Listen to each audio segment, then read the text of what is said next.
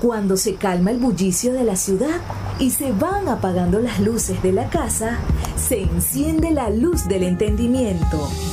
Desde este momento comienza Puerto de Libros, Librería Radiofónica, programa que contiene todos sus elementos tipo A. Puede ser escuchado por niños, niñas y adolescentes sin la supervisión de padres, madres o representantes. Comienza Puerto de Libros, Librería Radiofónica.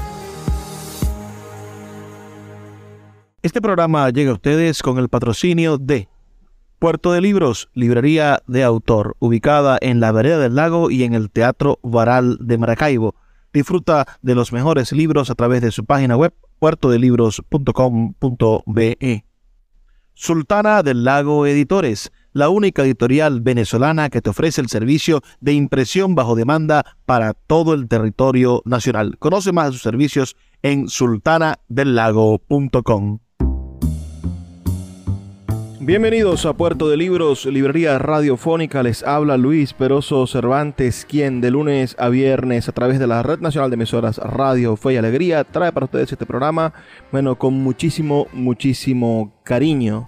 La noche de hoy traemos un poco más de radioteatro, otra píldora de la memoria colombiana, por cierto, de RTBC, la señal memoria del Sistema Nacional de Medios Públicos de Colombia, que durante mm, bueno, los últimos 70 años hizo para la radio, para la televisión pública, una serie de producciones interesantísimas y nosotros, bueno, nos traemos de vez en cuando alguna, hemos escuchado alguna obra de radioteatro en ese proyecto hermoso que creo que se mantiene en la radio colombiana, que es el Radio Teatro Dominical. En este caso vamos a escuchar El Mercader de Venecia del Radio Teatro Dominical colombiano, una adaptación de la obra del dramaturgo inglés William Shakespeare. Esta versión es de Bernardo Romero Lozano. Y bueno, la, la, obra que vamos a escuchar sin duda es uno de los clásicos de la literatura mundial y es una de esas obras que todos deberíamos conocer. Entonces tendremos la oportunidad de explorar un poco, por supuesto, un universo gigantesco de la imaginación del ser humano. El Mercader de Venecia esta noche aquí en Puerto de Libros librería radiofónica. Sus comentarios son muy importantes. Escríbanos al 0424 672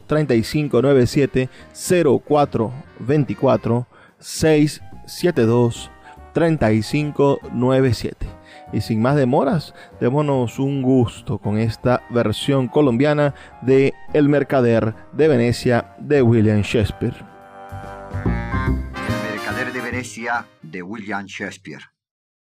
Versión castellana de Luis Sastrana Marín.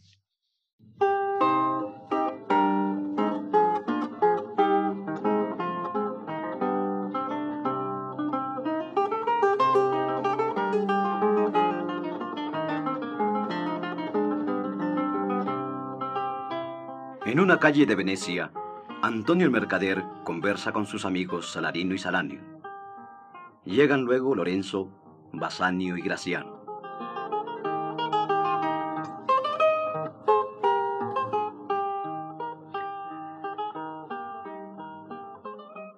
En verdad ignoro por qué estoy tan triste.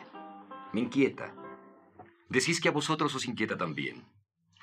Pero ¿cómo he adquirido esta tristeza? ¿Tropezado o encontrado con ella? ¿De qué sustancia se compone? ¿De dónde proviene? Es lo que no acierto a explicarme. Vuestra imaginación, Antonio, se bambolea en el océano donde vuestros enormes galeones, como palacios móviles del mar, contemplan desde lo alto de su grandeza la gente menuda de las pequeñas naves mercantes. Dice bien, Salarino. Creedme, señor. Si yo corriera semejantes riesgos, la mayor parte de mis afecciones se hallarían lejos de aquí, en compañía de mis esperanzas. Mi soplo al enfriar la sopa me produciría una fiebre cuando me sugiriera el pensamiento de los daños que un ciclón podría hacer en el mar. No, creedme. Gracias a mi fortuna, todas mis especulaciones no van confiadas a un solo buque, ni las dirijo a un solo sitio. No es por tanto la suerte de mis mercancías lo que me entristece. Ah, pues entonces es que estáis enamorado. Oh, quita, quita. ¿Ni enamorado tampoco? Pues convengamos en que estáis triste porque no estáis alegre. y en que os sería por demás grato reír, saltar y decir que estáis alegre, porque no estáis triste. Oh, aquí llega Basanio, vuestro nobilísimo pariente, con Graciano y Lorenzo. Que os vaya bien, Antonio. Salarino y yo os dejamos en mejor compañía. Buenos días, señores.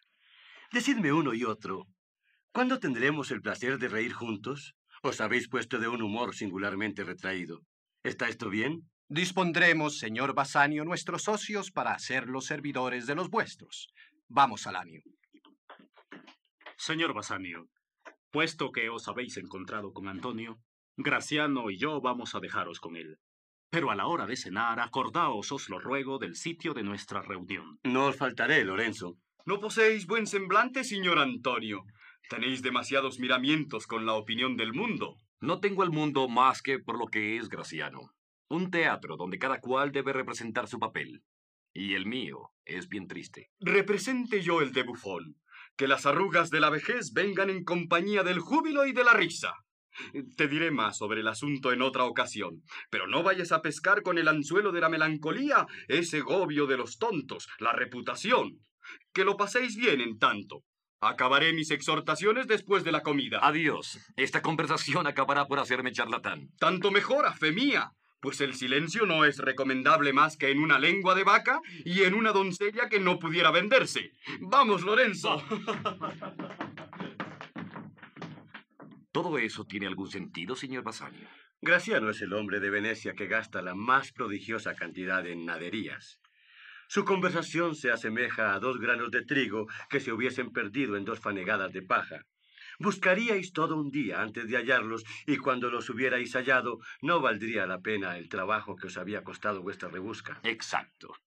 Ahora decidme, ¿quién es esa dama por la que habéis hecho votos de emprender una secreta peregrinación de que me prometisteis informar hoy? No ignoráis, Antonio, hasta qué punto he disipado mi fortuna por haber querido mantener un boato más fastuoso del que me permitían mis débiles medios. A vos es Antonio, a quien debo más en cuanto dinero y amistad, y con vuestra amistad cuento para la ejecución de los proyectos y de los planes que me permitirán desembarazarme de todas mis deudas. Os lo ruego, mi buen Basanio, hacedmelos conocer. Y si se hallan de acuerdo con el honor que sé os es habitual, tened por seguro que mi bolsa, mi persona, mis últimos recursos, en fin, estarán todos a vuestro servicio en esta ocasión. Hay en Belmont una rica heredera. Es bella, y más bella aún de lo que esta palabra expresa por sus maravillosas virtudes. Su nombre es Porcia. No será en nada la hija de Catón, la Porcia de Bruto. Y el vasto mundo tampoco ignora lo que vale, porque los cuatro vientos le llevan de todos los confines pretendientes de renombre. Oh, Antonio mío, si tuviese siquiera los medios de sostenerme contra uno de ellos en calidad de rival, algo me hace presagiar que defendería también mi causa que incuestionablemente resultaría vencedor. Sabes que toda mi fortuna está del mar, Basanio, y que no tengo ni dinero ni proporciones de levantar por el momento la suma que te sería necesaria. En consecuencia, inquiere, averigüe el alcance de mi crédito en Venecia. Estoy dispuesto a agotar hasta la última moneda para proveerte de los recursos que te permitan ir a Belmont, morada de la bella Porcia. Ve sin tardanza a enterarte dónde se puede encontrar dinero. Haré lo mismo por mi lado, y no dudo que lo encuentre, sea por crédito, sea en consideración a mi persona. Vamos, Basanio.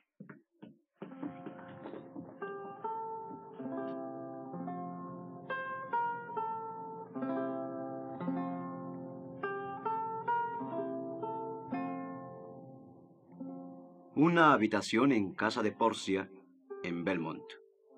Porcia y su doncella Nerissa dialogan.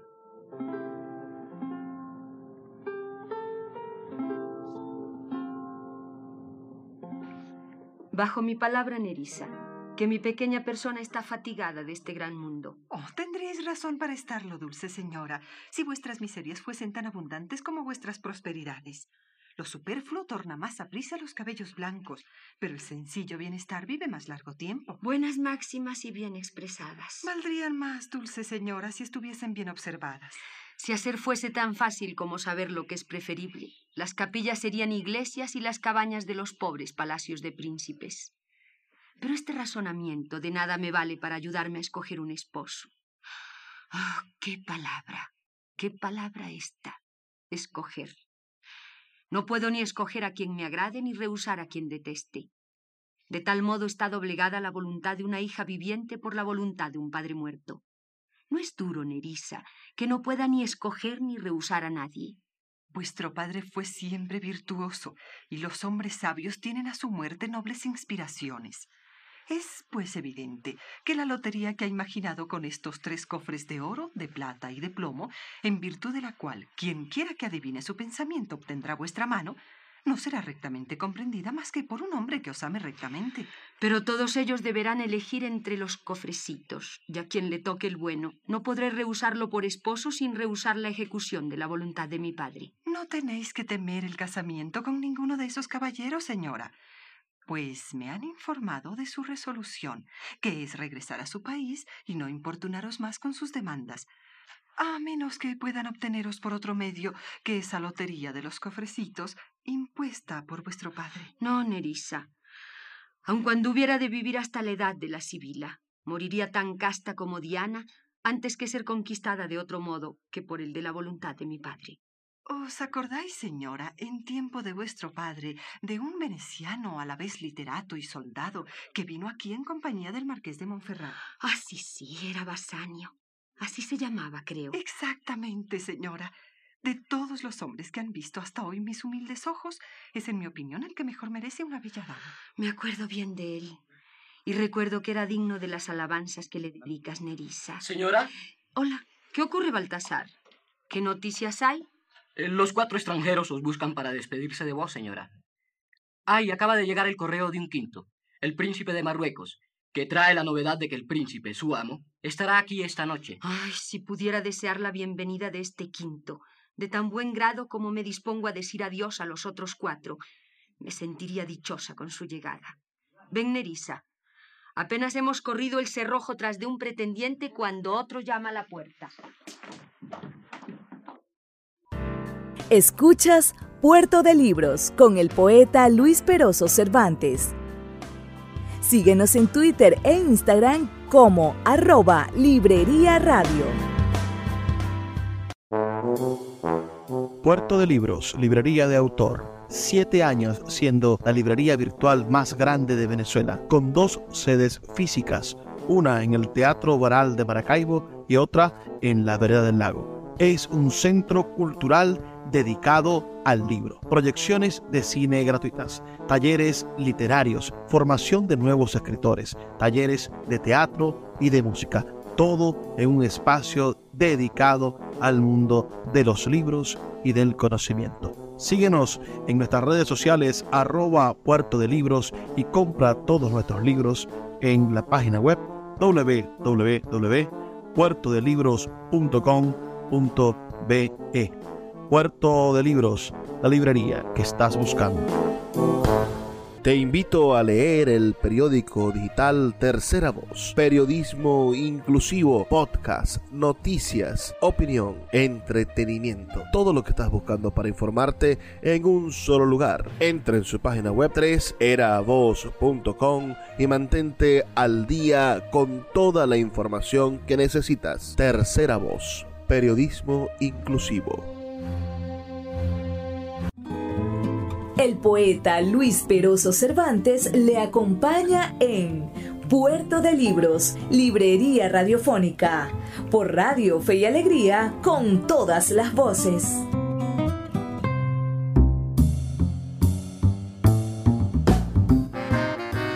Seguimos en Puerto de Libros, Librería Radiofónica, esta noche escuchando El Mercader de Venecia, una producción del Sistema Nacional de Medios Públicos de Colombia, una obra verdaderamente interesante y que creo que, bueno, muchos de nosotros podemos disfrutar y aprender de ella. El autor, Bernardo Lozano, y por supuesto, este, esta es una producción eh, antigua de esta memoria que, cultiva Colombia de su radio. Ojalá tuviésemos nosotros en Venezuela un archivo de todas las producciones musicales que, y, artísticas que se han desarrollado en Radio Nacional de Venezuela. Lamentándolo mucho, no lo tenemos. El Mercader de Venecia, como les comentaba, es una obra teatral escrita por William Shakespeare entre los años 1596 y 1598, que no se publicó hasta el año 1600.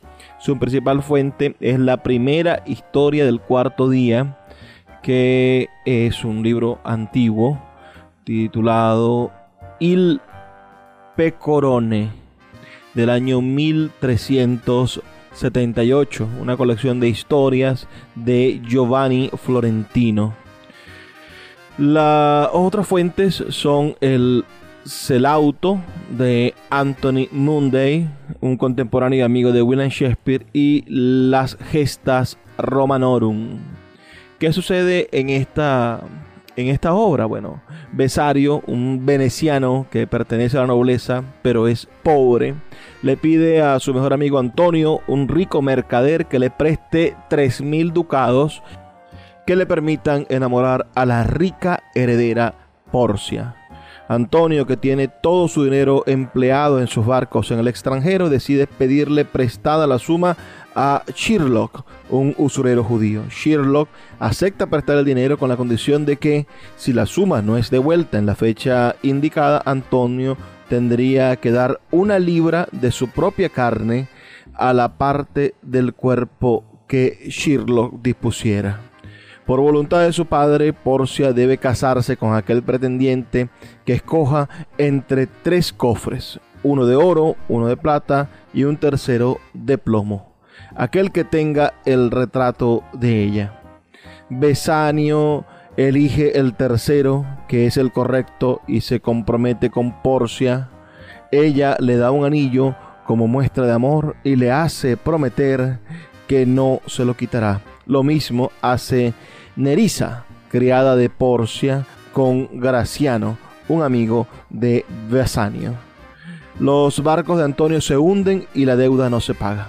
Sherlock reclama su libra de carne y exige que sea de la parte más próxima al corazón. Tal situación desembocará en un juicio precedido por el Dux de Venecia, al que asisten Porcia disfrazada de abogado y Nerissa de ayudante. Porcia da la razón a Sherlock y admite que éste, por ley, que pueda cobrarse la libra de carne. Sin embargo, solo puede ser carne y por lo tanto no puede derramar ni una sola gota de sangre. Sherlock desiste de su reclamo y pide luego el doble de lo que le debían, pero le dicen que si no accede al cumplimiento del contrato, se irá preso, salvo que done todas sus riquezas.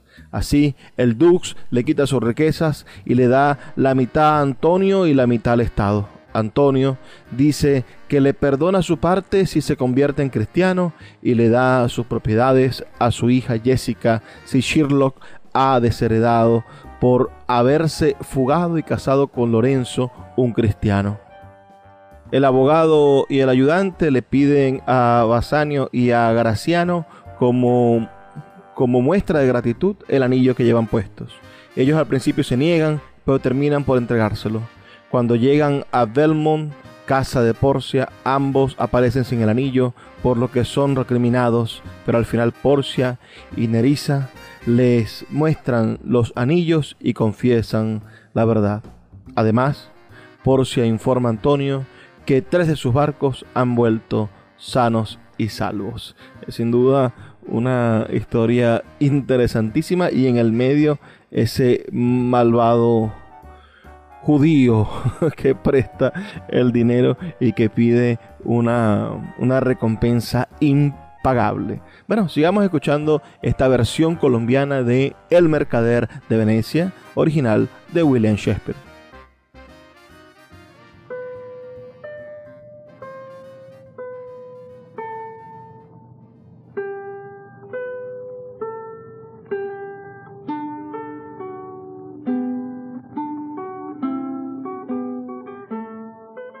Una plaza pública de Venecia, Bassanio discute con Shylock, el judío, las condiciones del préstamo. Llega luego Antonio. Tres mil ducados. Bien. Sí, señor. por tres meses. Tres mil ducados por tres meses y Antonio como fiador.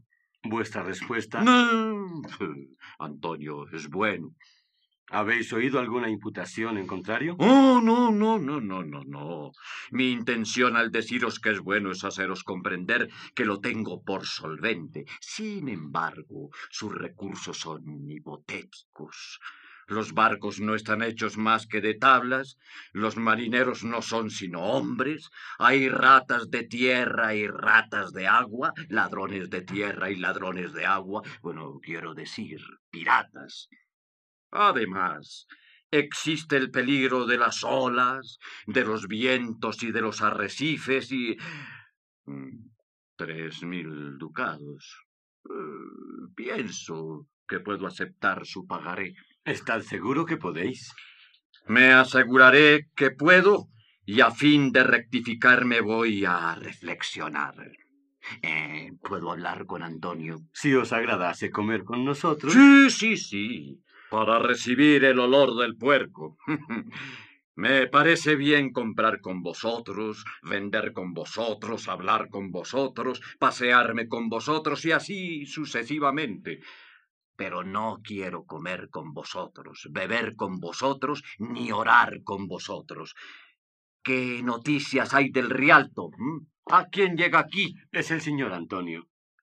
Qué fisonomía semejante a un hipócrita publicano. Maldita sea mi tribu, si lo perdono. Shylock, ¿escucháis?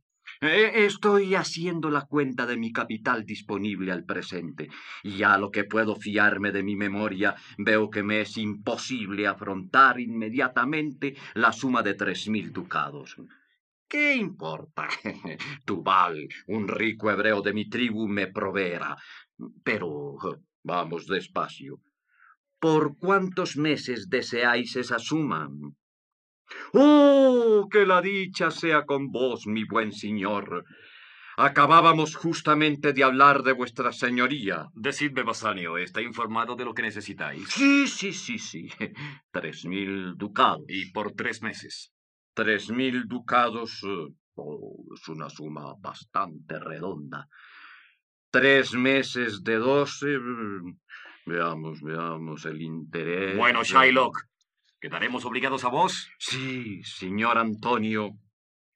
Veces y veces en el Rialto me habéis maltratado a propósito de mi dinero y de los intereses que le hago producir.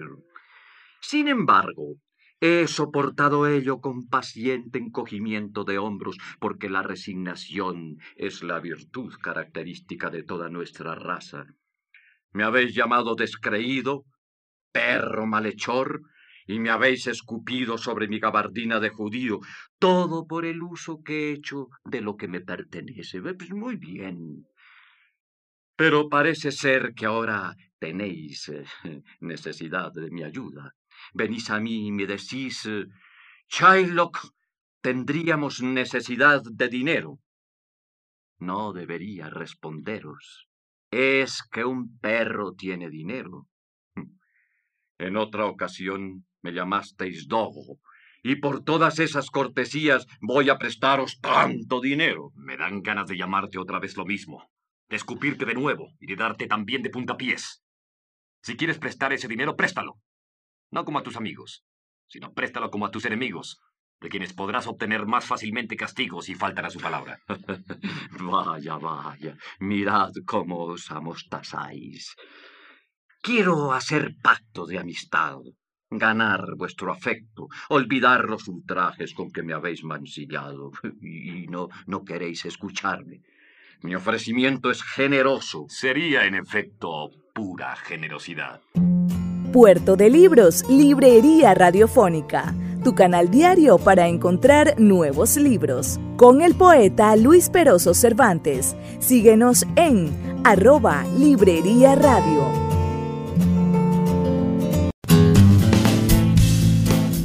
Sultana del Lago Editores es una empresa zuliana de servicios editoriales. Nuestro catálogo tiene más de 100 títulos de autores nacionales e internacionales. Además, somos la única editorial que presta servicios de impresión bajo demanda en Maracaibo. No necesitas invertir en grandes tirajes. Tus lectores pedirán tu libro, nosotros lo imprimiremos y tú obtendrás regalías. Por ello, también editamos internacionalmente en Amazon y Google Play Books. Conoce más en nuestra nueva página web www.sultanadelago.com o siguiéndonos en Instagram como arroba sultana del lago. El poeta Luis Peroso Cervantes le acompaña en Puerto de Libros, Librería Radiofónica, por Radio Fe y Alegría, con todas las voces.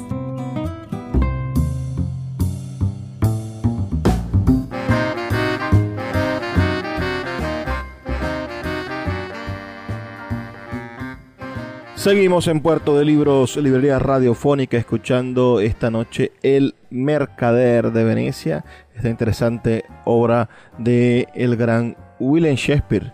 Esta, esta obra tuvo su primera traducción al español, corresponde a Gregorio Amado La Rosa del año 1800. 68. Ese es el, el, tiempo que tardó, casi más de 200 años, 268 años en traducirse, porque es una obra del año 1600, su año de publicación. También la tradujeron Jaime Clark, Marcelino Meléndez Pelayo y Guillermo Matferson, grandes traductores de William Shakespeare. Y sin duda, bueno, ha tenido algunas adaptaciones cinematográficas. En el año 1980, El Mercader de Venecia, una adaptación televisiva producida por Jonathan Miller para la BBC, ah, dirigida por Jack Gold. Y en el año 2004, una película, El Mercader de Venecia también, por supuesto, mm, dirigida por eh, Mitchell Radford. Este Mercader de Venecia también ha tenido versiones en ópera, en el año 1935 en la Ópera de París y eh, The Merchant of Venice de André Tchaikovsky estrenada en el Vergens Festival en el año 2013. Entonces este Andrés Tchaikovsky es un compositor y pianista polaco que hizo esta versión de El Mercader de Venecia. Importante no, no confundir con el otro Tchaikovsky, con, con Piotr Ilyich Tchaikovsky, el autor de El lago de los cisnes y de, y de otras grandes, maravillosas obras del ballet ruso, ¿no? El lago de los cisnes, la bella durmiente, el cascanueces, etcétera, etcétera, etcétera. Estamos escuchando El mercader de Venecia, esta maravillosa obra, bueno, presentada por la Radio Nacional de Colombia y que da vida, por supuesto, a una de las obras capitales de la dramaturgia, de la dramaturgia inglesa, de la dramaturgia universal también, porque William Shakespeare ya no solamente pertenece a la lengua inglesa, sino también a todos los seres humanos. Sin, sin más demora, sigamos. Estamos, recuerden, en la escena en la cual el, el usurero expone sus motivos, esos terribles motivos, la condición impagable que le hace a los protagonistas. Sus comentarios son muy importantes para mí. Hágamelos llegar al 0424 672 3597 0424 672 3597 Pues quiero probaros esta generosidad. Venid conmigo a casa de un notario. Me firmaréis allí simplemente vuestro pagaré. Y a manera de broma será estipulado que si no pagáis tal día en tal lugar la suma o las sumas convenidas, la penalidad consistirá en una libra exacta de vuestra hermosa carne, que podrá ser escogida y cortada de, de, no importa qué parte de vuestro cuerpo que me plazca, conforme a fe mía. Firmaré ese pagaré y diré que hay mucha generosidad en el judío. No, Antonio, no firmaréis por mí un compromiso como ese. Prefiero continuar en el apuro en que estoy. Va, no temáis, Basanio. No caeré en mal. De aquí a dos meses espero ingresos tres veces el triple del valor del recibo. Entonces, esperadme enseguida en casa del notario. Ahora quiero dar un vistazo a mi casa, que he dejado temblando bajo la custodia poco segura de un pillo descuidado, y al momento me reúno con vosotros. Oh, padre Abraham, no estos cristianos. Marchemos también, Basanio. No puede resultar nada desagradable. Mis barcos regresarán un mes antes del día convenido.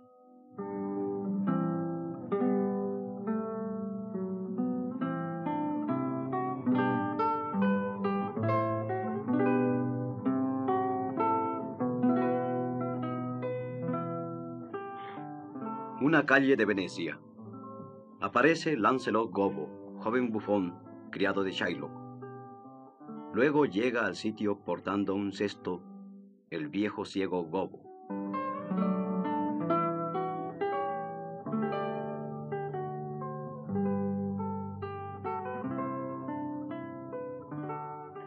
Ciertamente la conciencia me hará abandonar la casa de ese judío, mi amo.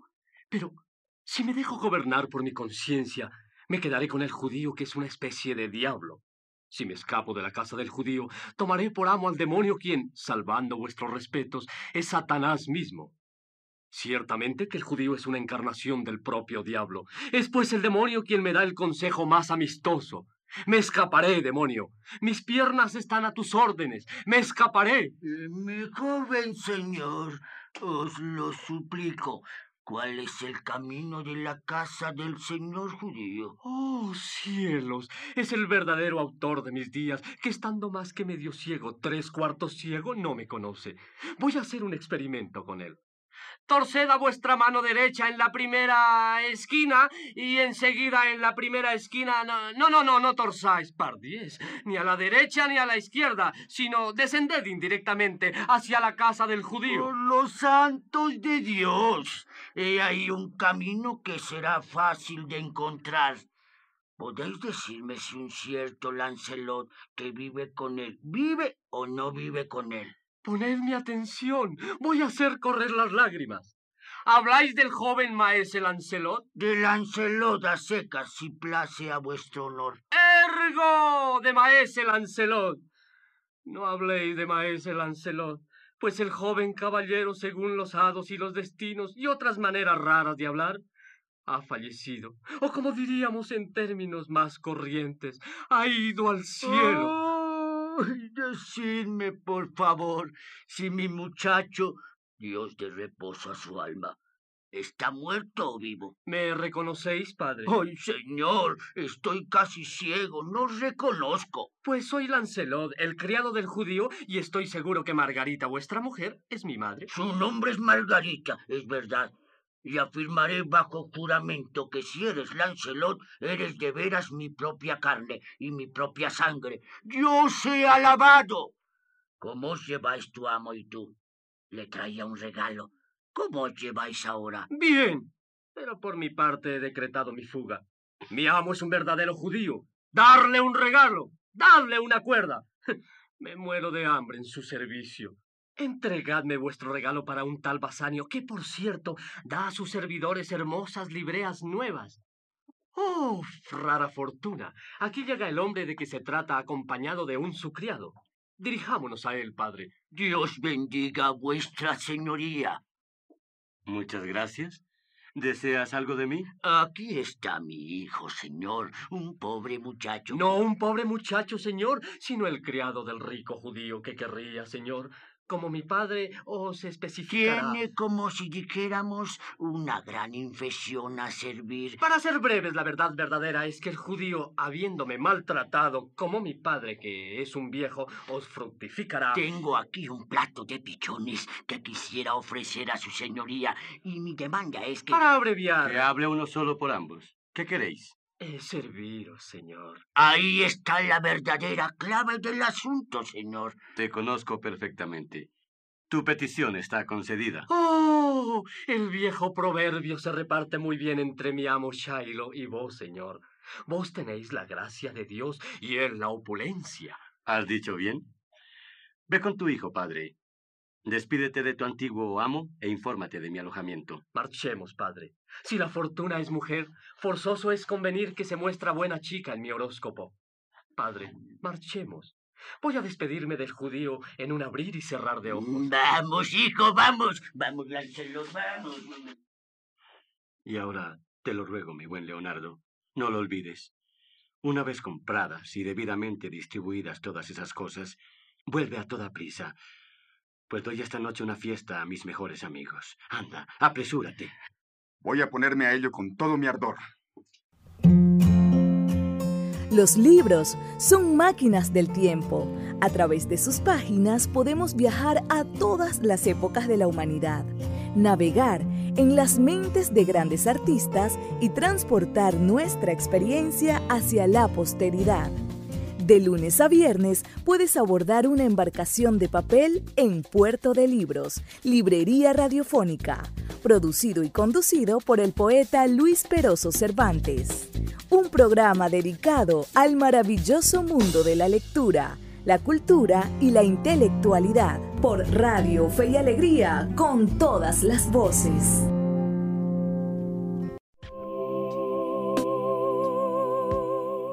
Si te gusta nuestro programa, puedes apoyarlo con un pequeño aporte mensual de 2 dólares. Un acto de micromecenazgo puede mantener en línea nuestro programa a través de nuestras plataformas virtuales y de la Red Nacional de Emisoras Radio Fe y Alegría. Sé parte de la manera en la que transformamos la realidad y el pensamiento a través de la literatura. Apóyanos para seguir llevando a tus hogares Puerto de Libros, Librería Radiofónica. Más información al 0424-672-3597. El poeta Luis Peroso Cervantes le acompaña en Puerto de Libros, Librería Radiofónica, por Radio Fe y Alegría, con todas las voces.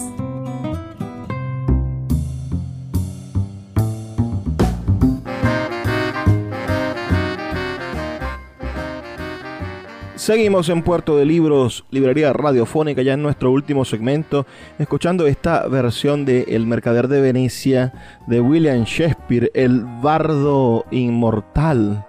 Este William Shakespeare, nacido el 26 de abril del año 1564 y fallecido un 23 de abril del año 1616 según el calendario gregoriano un, 3 de mayo y según el calendario juliano un, un 23 de abril. Por eso coinciden las fechas de manera interesante, las fechas de la muerte de Miguel de Cervantes con la de William Shakespeare, un 23 de abril del juliano, William Shakespeare un 23 de abril del gregoriano.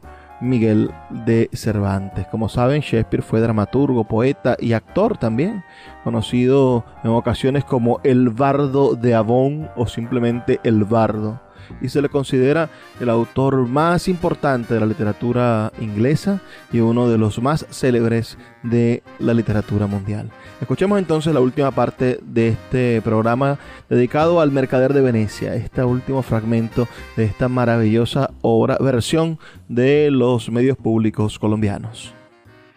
Señor Basanio, felizmente os encuentro. Hola, Graciano. Tengo una petición que haceros. Os está concedida, Graciano. No me la podéis negar. Quiero acompañaros a Belmont. Pues bien, puedes hacerlo. Pero te ruego, Graciano, que te tomes el trabajo de moderar por medio de algunas frías gotas de reserva las vivacidades de tu carácter, por miedo de que tu extravagancia habitual no haga juzgarme mal en el sitio a donde voy y no destruya mis esperanzas. Si no observo todas las reglas de la civilidad tan estrictamente como un joven que ha estudiado la forma de darse un aspecto austero para agradar a su abuela, no tengáis jamás confianza en mí. Bien, veremos vuestra conducta, Graciano. La veremos, eh, pero descarto la noche de hoy de nuestro convenio.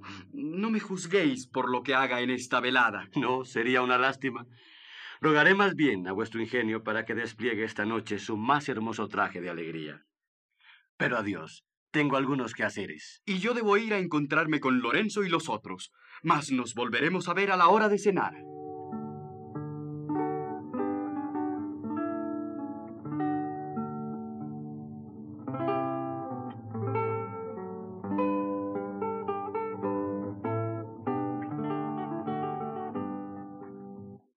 A las puertas de la casa de Shylock, Jessica, la hija de este, y Lancelot dialogan.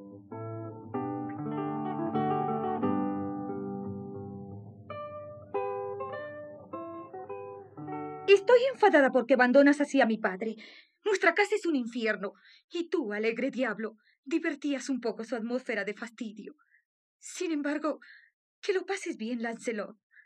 Aquí tienes un ducado para ti. Esta noche, en la cena, verás a Lorenzo. Dale esta carta en secreto. Y ahora, adiós, que no querría que mi padre me viese hablar contigo. Adiós. Mis lágrimas hablan por mi lengua, encantadora pagana, deliciosa judía.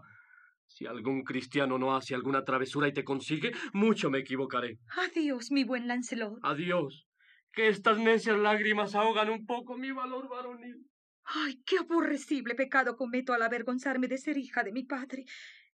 Pero aunque soy su hija por la sangre, no lo soy por el carácter. Oh, Lorenzo, si mantienes tu promesa, haré cesar la lucha convirtiéndome en cristiana y tu amante esposa. Oh, y me voy adentro que viene mi padre.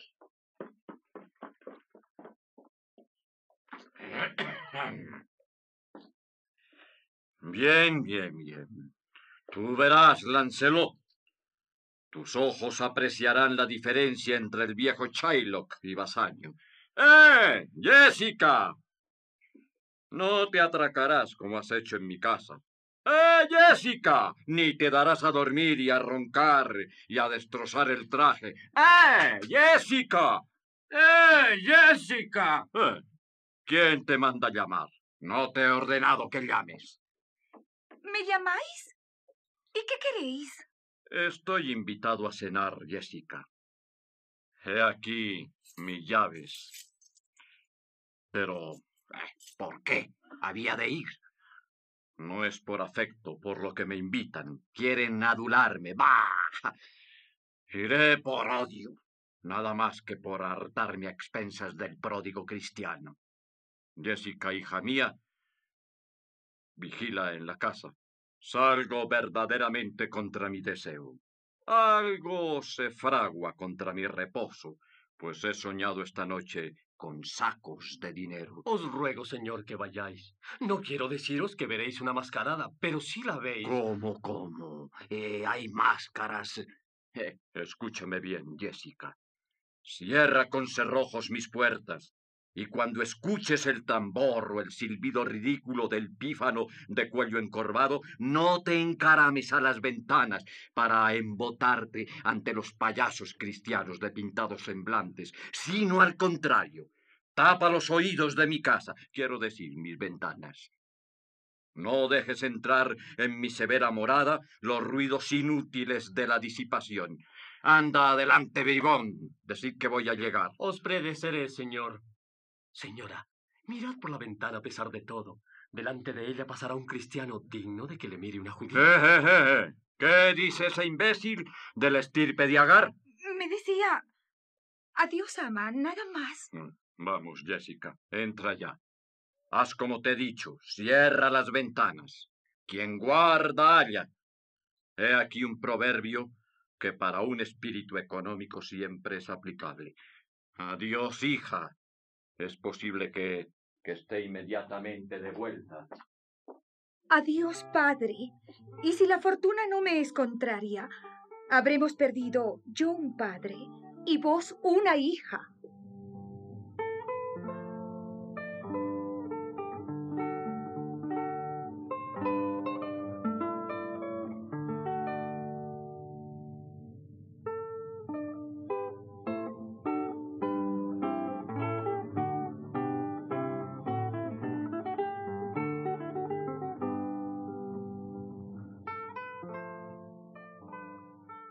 Aquí Salarino el cobertizo, bajo el cual nos ha rogado Lorenzo que le esperemos, así enmascarados. Ha pasado ya casi la hora en que nos había citado, Graciano.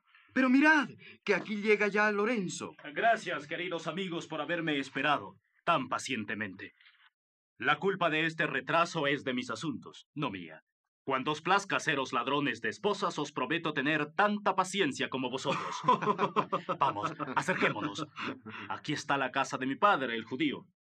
¡Hola! ¿Quién hay dentro? ¿Quién sois? Decídmelo para censurarme, aunque juraría que conozco esa voz. Lorenzo y tu amor. Lorenzo, ciertamente, y mi amor. No hay nadie más que vos que podáis decirlo, Lorenzo. Tomad, coged esta cajita, vale la pena.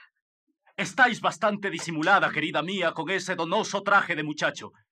Pero, venid a prisa, pues la noche cerrada emprende la fuga, y se nos espera en la fiesta de Basanio. Voy a echar el cerrojo a las puertas y adorarme con algunos ducados más. Luego soy con vos inmediatamente. Por mi capucha. Es una gentil y no una judía. Maldito sea si no la amo con todo mi corazón. Por hermosa, discreta y sincera, ocupará siempre de lleno mi alma constante. ¿Aquí me tenéis? ¿Qué? ¿Estáis ya aquí? Bueno, en marcha, señores, en marcha. Nuestros compañeros de mascarada nos esperan.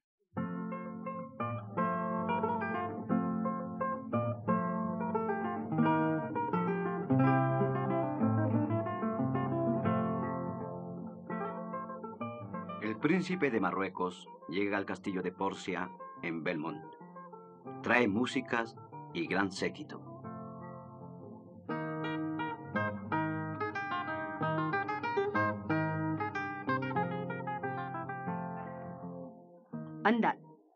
Corred las cortinas y descubrid los diversos cofrecitos a los ojos de este noble príncipe.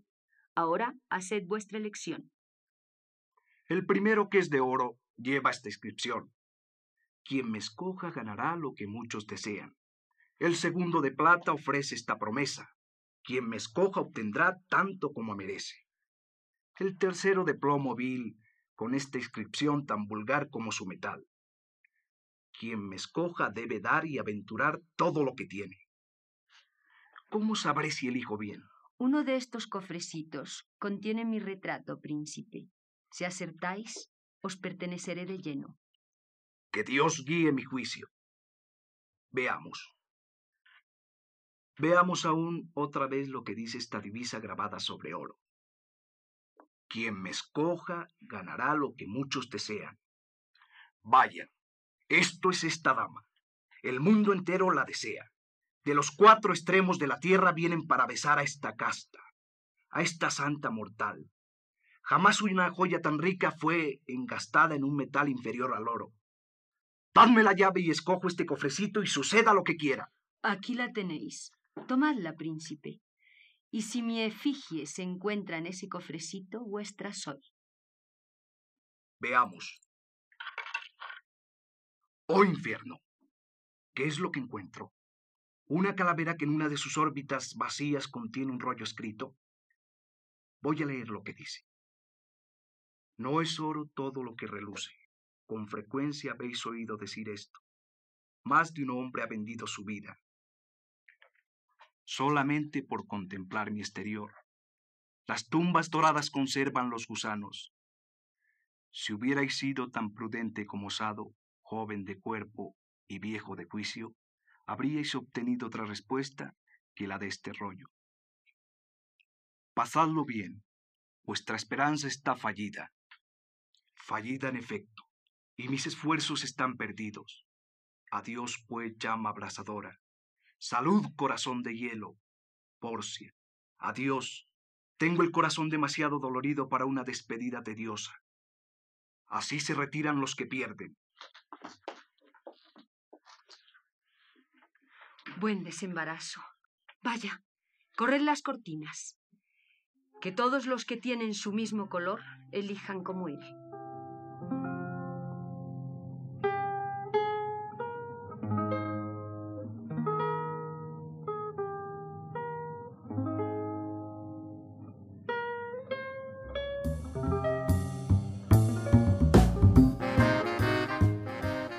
Y de esta forma despedimos nuestro programa de la noche de hoy. Trabajó para ustedes Luis Peroso Cervantes, quien lo hace con muchísimo, muchísimo cariño todos los días a través de la Red Nacional de Emisoras Radio Fe y Alegría. La invitación es para que nos escuchen el día de mañana. Recuerden que estamos aquí de lunes a viernes.